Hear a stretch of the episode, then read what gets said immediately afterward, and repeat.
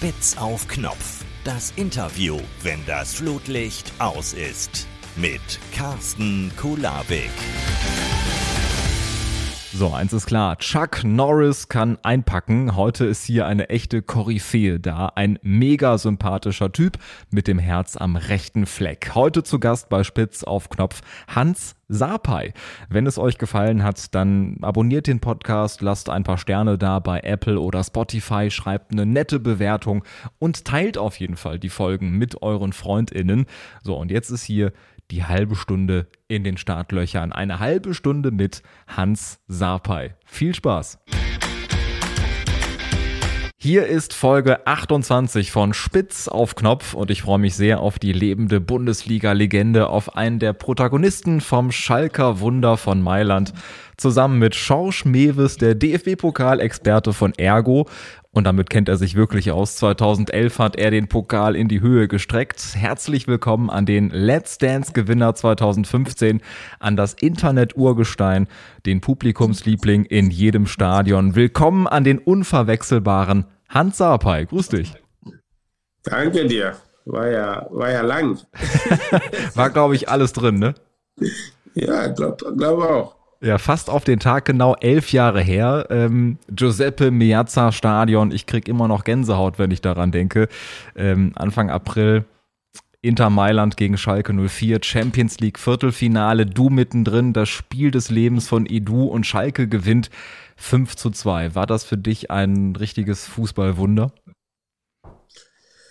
Boah, ja, hat ja keiner damit gerechnet, ne? oder sagen wir mal so, ähm, hätte keiner auf uns gesetzt. Wir als Mannschaft natürlich doch, natürlich ähm, gehst du in so ein Spiel und sagst, äh, wir versuchen alles, was, was, was geht, um ähm, zu gewinnen oder da auch einen Punkt mitzunehmen.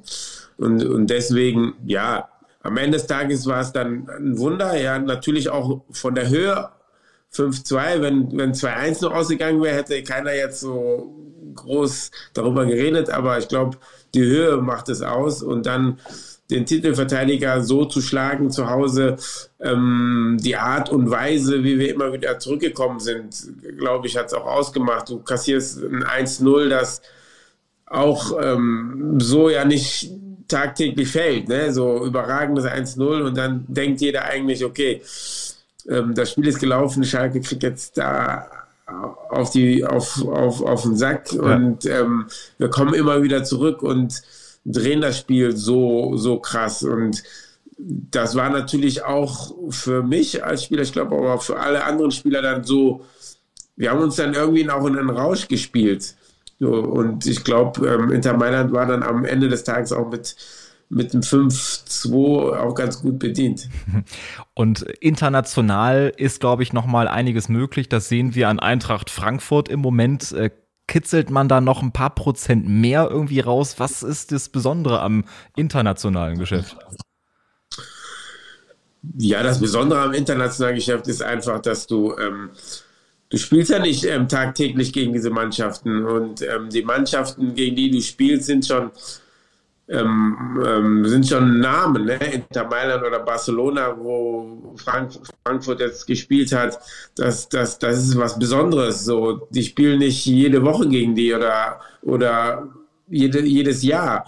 Und dann kitzelst du wahrscheinlich auch diese Prozent nochmal raus, holst alles aus dir raus, aber ich glaube, das reicht auch nicht, weil ähm, die Mannschaft muss muss stimmen, die Mannschaft muss alles aus sich herausholen. Jede Einzelne, ähm, wenn nur zehn oder auch nur elf das machen, das reicht nicht. Ich glaube, die, die auf der Bank sind, müssen mitfiebern. Die, die, die Fans müssen da dahinter sein. Und das Ganze macht es dann aus, dass du dann auch so Mannschaften ähm, auf die Art und Weise auch schlagen kannst und ist auf jeden Fall, wie man so schön sagt, keine Laufkundschaft. Hans, wir starten zum Aufwärmen mit äh, der ersten Rubrik. Entweder oder. Weißbier oder Kölsch? Weißbier oder Kölsch. Eigentlich keins von beiden, aber dann, wenn ich mich entscheiden muss, dann Kölsch natürlich, weil ich ähm, in Köln groß geworden bin. Und ähm, Weißbier ist ja ist, ist, ist viel zu groß, viel zu viel drin. Und Kölsch hast du ja so ein so, so, im Reagenzglas. Ja. Felix Magath oder Jupp Heynckes? Ähm, ich habe mit beiden trainiert, beide sehr, sehr gute Trainer, jeder auf seine Art und Weise. Ähm, boah, schwer, schwere Entscheidung, weil wirklich beide, beide sehr gut sind.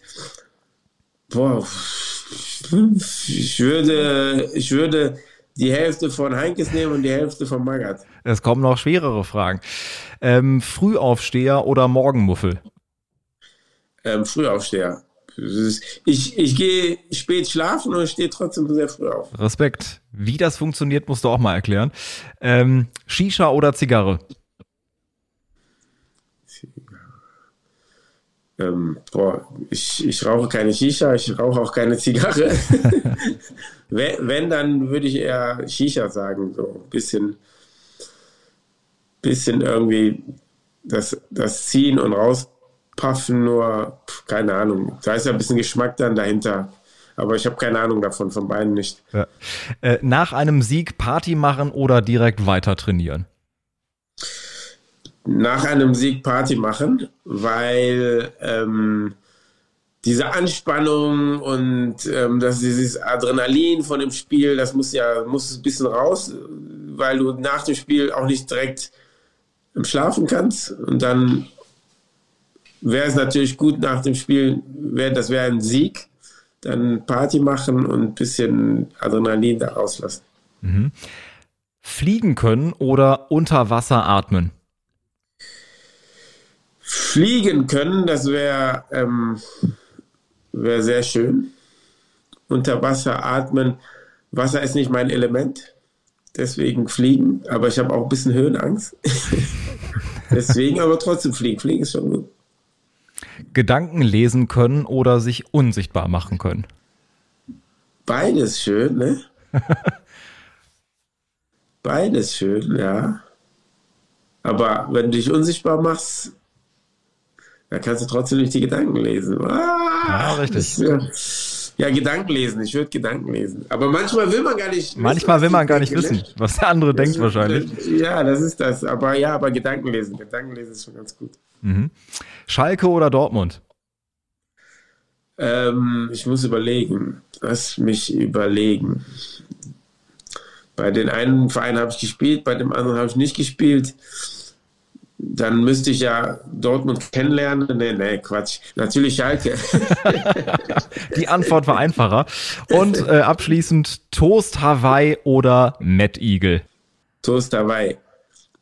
Ich liebe ähm, Ananas. Ich, ich, ich nehme auch, ähm, wenn ich eine Pizza nehme, nehme ich Thunfisch und dann nehme ich Ananas drauf. Das passt doch nicht sagt, zusammen, Hans, ehrlich. Jeder, jeder sagt zu mir, ey, das geht doch nicht, aber schmeckt überragend. Probiert das. Ich probiere das gleich mal aus, ja. Thunfisch mit Ananas drauf ist überragend. Ähm, deswegen Toast dabei. Mhm. Ja, wo wir kulinarisch unterwegs sind, äh, du postest ja auch ziemlich viel, was Essen so betrifft, auch morgens in deiner Story, wenn es ums Frühstück geht. Ähm, was machst du A für leckere Sachen und B machst du äh, Kai Pflaume Konkurrenz mit seinem Porridge of the Day? Ähm, boah, erstens ähm, habe ich gar nicht gesehen, dass er Porridge of the Day macht. Da, ne? Habe ich, hab ich gar nicht mitbekommen. Jeden Tag, ja. Ähm, jeden Tag war ein, anderes Porridge. Okay, muss ich mal reinschauen. Interessant. Ähm, ne, ich habe ich hab so ein Ernährungsbuch ähm, geschrieben für Fußballer, ähm, so dass sie wissen ungefähr, was sie essen, wann sie was essen, was, was am Frühstück wichtig ist, was ähm, vor dem Training wichtig ist, vor dem Spiel wichtig ist, nach dem Spiel, was, was für Eiweiße, was für Kohlenhydrate. Da sind keine Ahnung, 100 Rezepte drin, so ungefähr.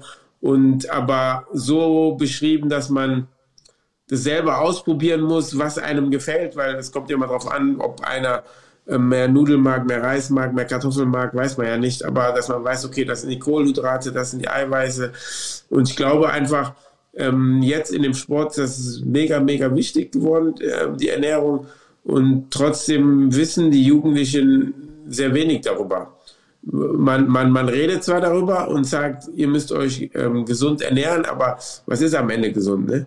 Das ist immer im Auge des Betrachters, was gesund ist, ähm, wenn man sich nicht damit beschäftigt. So und ähm, ich habe ich habe alles Mögliche drin. Es ist, aber da, da, ich würde jetzt nie sagen, man muss vegan sein oder so. Ähm, das, das muss jeder für sich selber entscheiden. Ne? Ähm, was, was ich aber sagen würde, ist immer, dass man so wenig Milchprodukte wie möglich zu sich nimmt.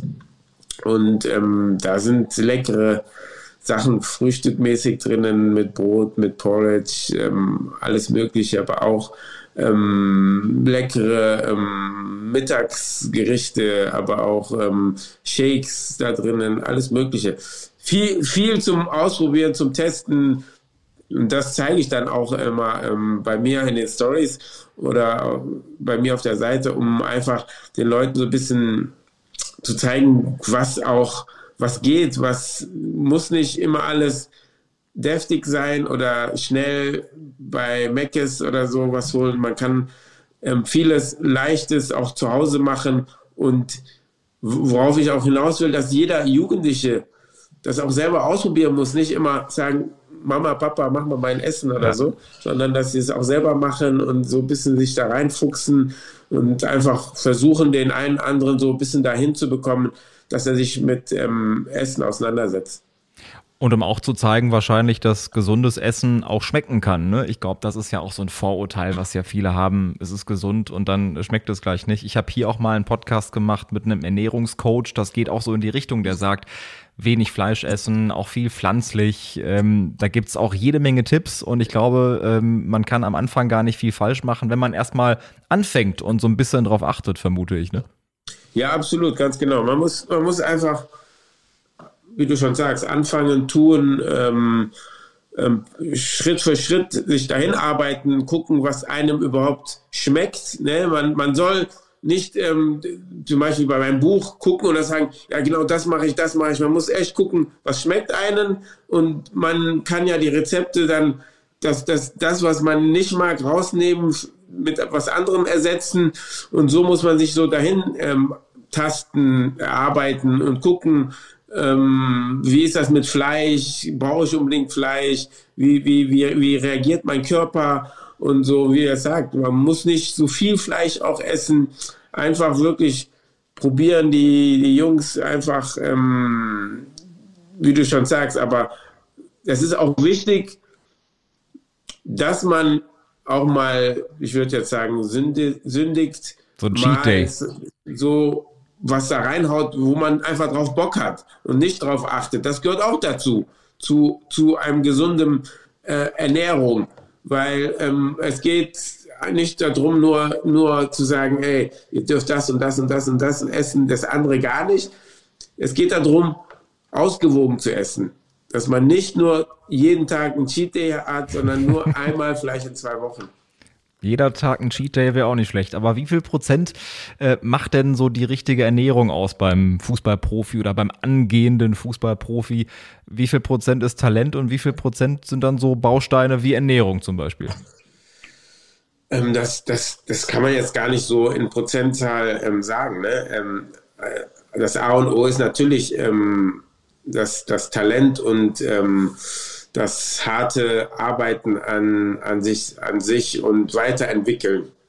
Ohne das kannst du ähm, so gut dich ernähren, wie du willst, ähm, dann, dann wird das nicht laufen. Ja? Das ist, ich glaube, aber jetzt ist es, jetzt sind wir in so einer Zeit, wo es wichtig ist, wo die Jungs, die Mädels ähm, viel dynamischer äh, sind als ähm, meiner Zeit vor 25 Jahren. Ja, die, siehst ja, 17-Jähriger ist schon, hat Muskeln, hat ein Kreuz, ähm, Muskulatur, Schnelligkeit, alles ist da. Und, ähm, und um da nochmal ähm, das letzte, nochmal letzte, die letzten Prozentzahlen da rauszuholen, rauszukitzeln, ist es wichtig, ähm, ist die gesunde Ernährung sehr, sehr wichtig um besser zu regenerieren auch, den Körper wieder in Form zu bekommen. Man sieht ja, man hat immer mehr Spiele, ähm, es geht immer schneller voraus, deswegen muss man schneller, muss den Körper wieder dazu hinbekommen, wieder 100 Prozent ähm, belastbar zu sein. Und da ist die Ernährung ganz wichtig dann. Jetzt gehen wir mal 25 Jahre zurück, wie du gesagt hast, äh, als du Kind warst oder ein paar Jahre davor. Ähm Wovon hast du geträumt? Hast du auch direkt geträumt, Fußballprofi zu werden oder was waren deine Träume als Kind? Oh, direkt Fußballprofi zu werden, ich glaube nicht so krass wie heute, heutzutage. Heutzutage ist es ja schon so, dass es, ich glaube, sehr extrem ist. Ähm, bei mir war es so, dass, ja, dass mein Bruder ja schon ähm, auch da reingeschnuppert hat und war und beim FC, ähm, bei den Profis ähm, war, gespielt hat und dann in Österreich. Und dann siehst du das natürlich und dann war, ich, war ich im Stadion habe ähm, war da auf der Tatanbahn und habe gesehen, wie mein Bruder gespielt hat und äh, das Tor gemacht hat. Und dann schwärmt man natürlich, okay, das wäre auch schön hier zu spielen, mal zu spielen. Und so hat sich das entwickelt. Aber ich war nicht so wie die jetzt, dieses, diese, diese Jugend wie jetzt, so die sagt so, ey, ich muss Fußballprofi werden. Glaub, Fußballprofi da, oder Influencer? So ganz genau. damals gab es das mit den Influencer nicht. Und wir hatten auch damals, war es ja, du wusstest, dann kommt ähm, Fußball im Fernsehen, dann musst du nach Hause, sonst hast du es verpasst, sonst weißt mhm. du nicht, wer die Tore gemacht hat und wie die Tore macht. Jetzt ähm, können sich das ja tausendmal sich nochmal anschauen und ähm, gucken, wie und was und müssen die sich nicht jetzt wirklich auf die Zeiten ähm, einhalten. Mhm. Du hast ja auch als Fußballprofi viel erlebt. Wir haben es ähm, angesprochen, zwei Highlights ja schon herausgegriffen mit dem 5 zu 2 gegen Mailand zum Beispiel oder eben DFB-Pokalsieg, generell so einen Pokal zu gewinnen. Eine Sache interessiert mich vor allem aus aktuellem Anlass, ähm, weil Felix Magath ja zurück ist in der Fußball-Bundesliga, der Senkrechtstart aus der Versenkung, wenn man so will, wieder in der Bundesliga bei Hertha BSC, will den Verein jetzt retten. Man hört ja auch viele Horrorgeschichten, das kriegst du ja auch mit, nach dem Motto so ein harter Hund und äh, die Spieler Spieler, die nur leiden müssen. Was ist Felix Magath für ein Trainer? Wie hast du ihn erlebt? Ja, das ist das. Da, da, ich glaube, dieses Image ist ja einmal irgendwann aufgetaucht, indem er ähm, die, die Spieler mit Medizinbällen hat trainieren lassen. Und ähm, da, dann hat er diesen, diesen Namen bekommen. Ne? Er, er war natürlich Der auch. Quelix. Ähm, den Quelix ganz genau hat er ähm, schon, schon härter trainiert als andere ähm, Trainer. Aber ich glaube, ähm, das ist, das, das, das wird so, das wird übertrieben, damit sein Image da auch so bleibt, ne? So der Quelix, der, der die Jungs rannimmt, der ähm, da ähm, nicht mit denen spielt, sondern die, dass die kotzen und, und machen und so. Und aber am Ende des Tages natürlich trainiert er mit, den, mit dem Medizinball, aber er trainiert ja nicht von montags bis sonntags mit dem Medizinball. Verstehst du? Ja. Es gibt eine Einheit, die, die ähm, eine Krafteinheit, wo Medizinbälle, wo Hanteln dabei sind und die, das ist ein Tag. Und dann wird der nächste Tag äh, wird dann wieder mit dem Ball trainiert und ähm, spezifische Läufe gemacht, die die wir als ähm, Spieler eben brauchen. Und ähm, ich glaube da wird immer natürlich so viel hineininterpretiert so und ähm, man denkt dann dass jeden Tag mit Medizinbällen trainiert wird. Ist aber nur jeder zweite Tag, ne? Mhm. Ja, und das, und, das, und, das, und das, stimmt nicht. Ne? Ja. Der ist, er ist natürlich, er, er erwartet von seinen, seiner Mann, von seinen Mannschaften ähm, läuferisch äh, mehr als, ähm, als, als, die, als die Gegner. Aber ähm, das ist ja nichts, ähm, nichts Schlimmes. Da, da, da achtet er eben eher mehr drauf als eine andere Mannschaft, die jetzt spielerisch ähm, bisschen agieren will. Aber ist ja wie bei jeder, bei jedem Trainer auch. Es gibt Trainer, die wollen Gegenpressing spielen. Es gibt welche, die wollen nicht Gegenpressen. Die wollen den Ball haben, die wollen den ähm, Ball laufen lassen. Und er will, dass seine Mannschaft eben ähm, läuferisch ähm, einen Tick oder zwei Ticks mehr läuft als ähm, der Gegner. Und dafür muss, muss man das natürlich im Training auch ähm, ähm, trainieren, um mhm. dann in der, im Spiel das auch umsetzen zu können.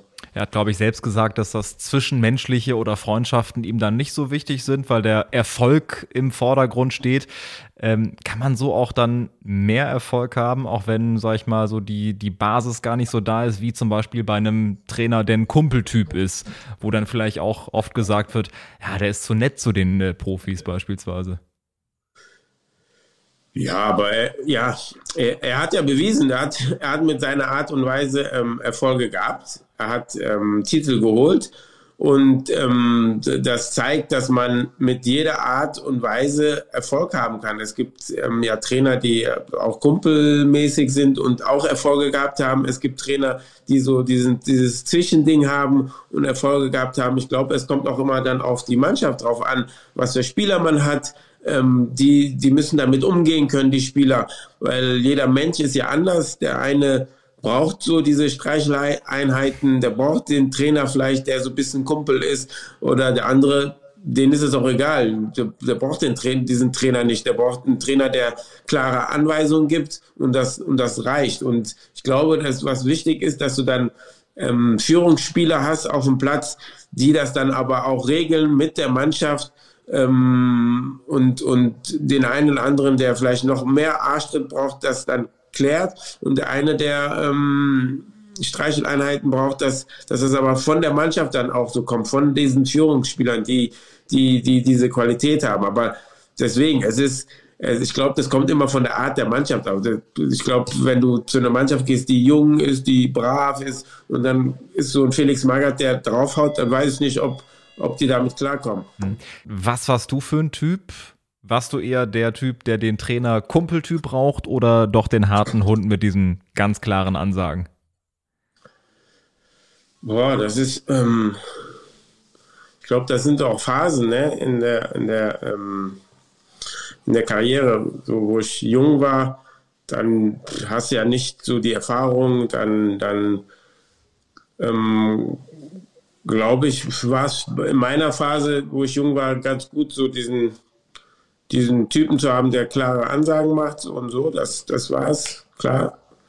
Und in der Phase, wo du so ähm, der bisschen älter geworden bist, da war es so der, ich würde nicht sagen Kumpeltyp, aber Kumpeltrainer, aber ähm, der Trainer, der so, so diese, diese ähm, zwischenmenschliche ähm, so ganz gut ähm, konnte. Und das war auch ein so ein so ein Heinkes, der so dieses Zwischenmenschliche hat man ja gemerkt, auch bei mhm. Bayern, dass, dass seine Art einfach die Mannschaft so zu, zusammen zu, zu, zu, zu führen, die, die Spieler, die auf der ähm, Ersatzbank sitzen oder auf der Tribüne, trotzdem dieses Gefühl zu geben, dass sie dazugehören.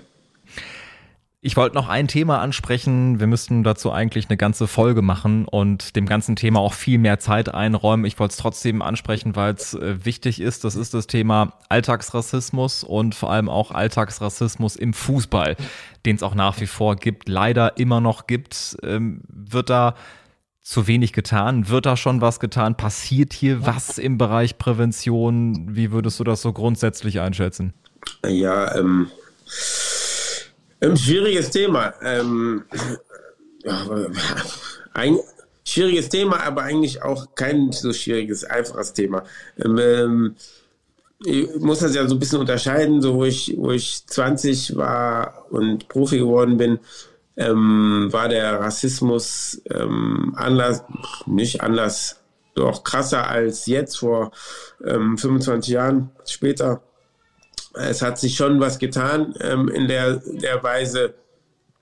Wenn du das jetzt den jungen Leuten erzählst, dann fragen die so wie, wie was hat sich denn getan? Ne? So, weil die kennen nur das, was jetzt ist und früher, früher hat man ja gar nicht darüber geredet. So die, es ist was im Stadion passiert, da wurde ähm, von den Verantwortlichen, vom Verband, vom Verein, von wurde das so ein bisschen tot, totgeschwiegen, so als wäre wäre nichts passiert oder man hat gesagt, so, ey, Mann, du musst da durch, du musst hart sein, dass, du musst, du musst zeigen, dass du hart bist, her, stärker bist als die Idioten und so.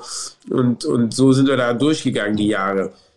Und es hat sich dadurch was getan, dass die Vereine was tun, dass der Verband was tut. Und, ähm, und da sind wir ein Stück weit auch ähm, glücklich.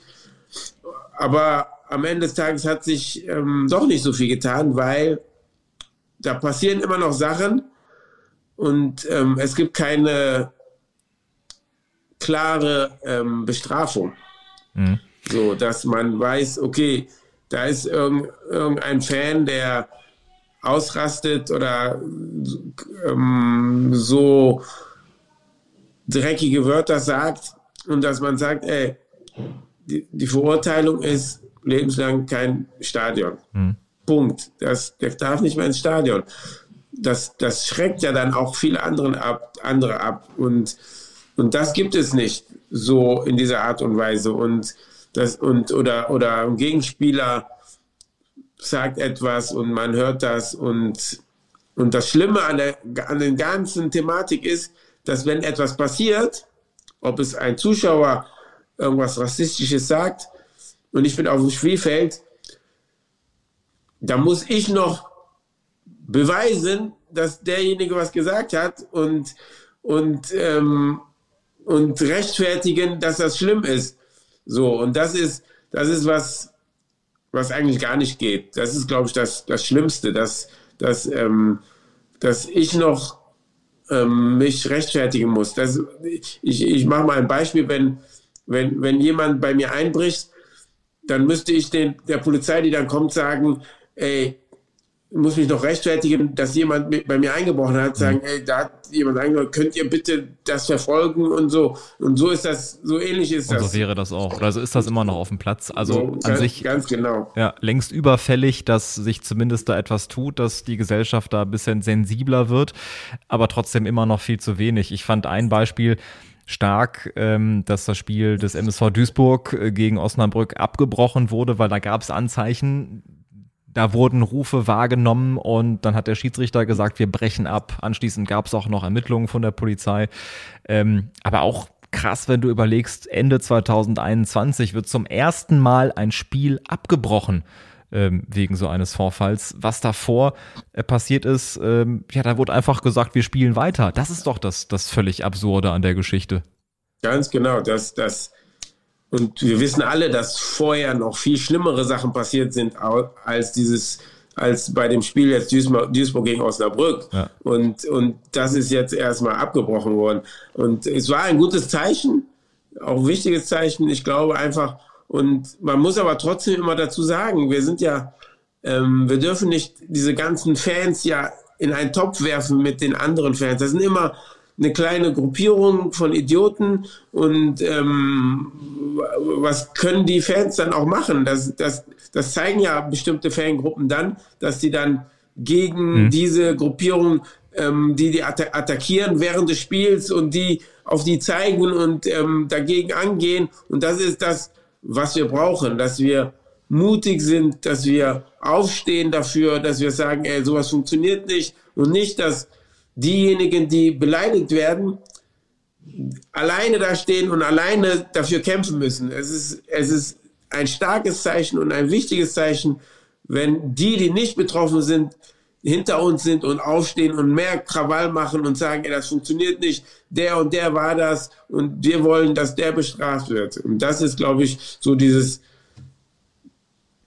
das, die Message, die so nach draußen gehen muss, dass wir gemeinsam diejenigen, die ähm, mit uns zusammen sind, dagegen angehen, um die kleine Gruppierung, die es da gibt in jedem Stadion, die da rauszukriegen und zu sagen, ey, das wollen wir nicht und das, so geht es nicht.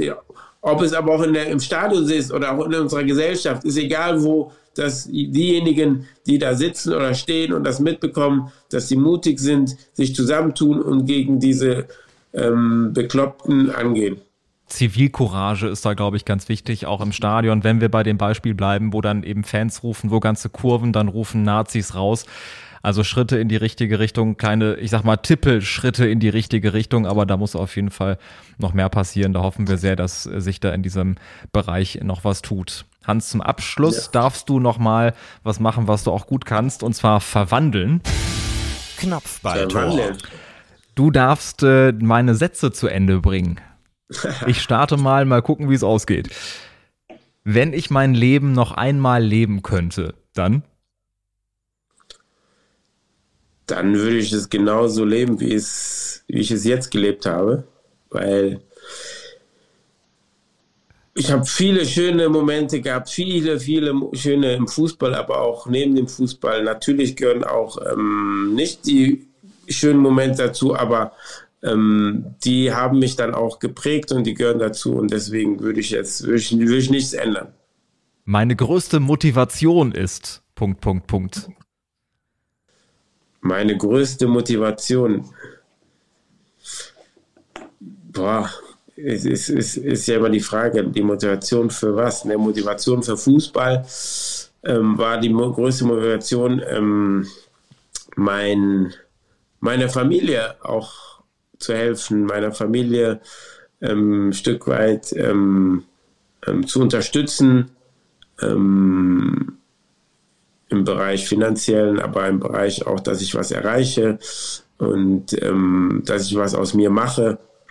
Ähm, Motivation jetzt nach dem Fußball ist es, ähm, ähm, jugendlichen Menschen vieles zurückzugeben, was mir ermöglicht wurde ähm, im Fußball, aber auch im Leben, in meine, Erfahr meine Erfahrungen weiterzugeben, damit ähm, die es leichter haben ähm, als, als ich, als viele andere.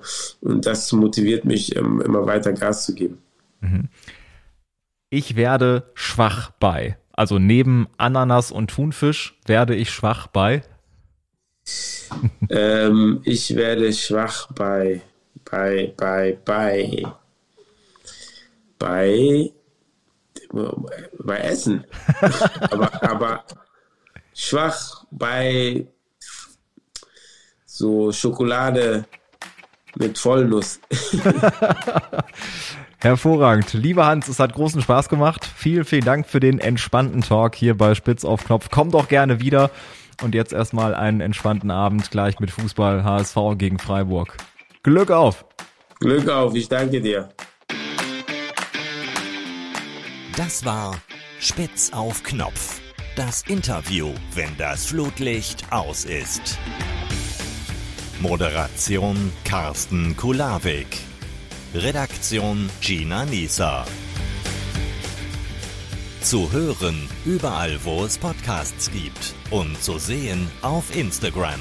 Infos und alle Folgen findet ihr unter spitzaufknopf-podcast.de.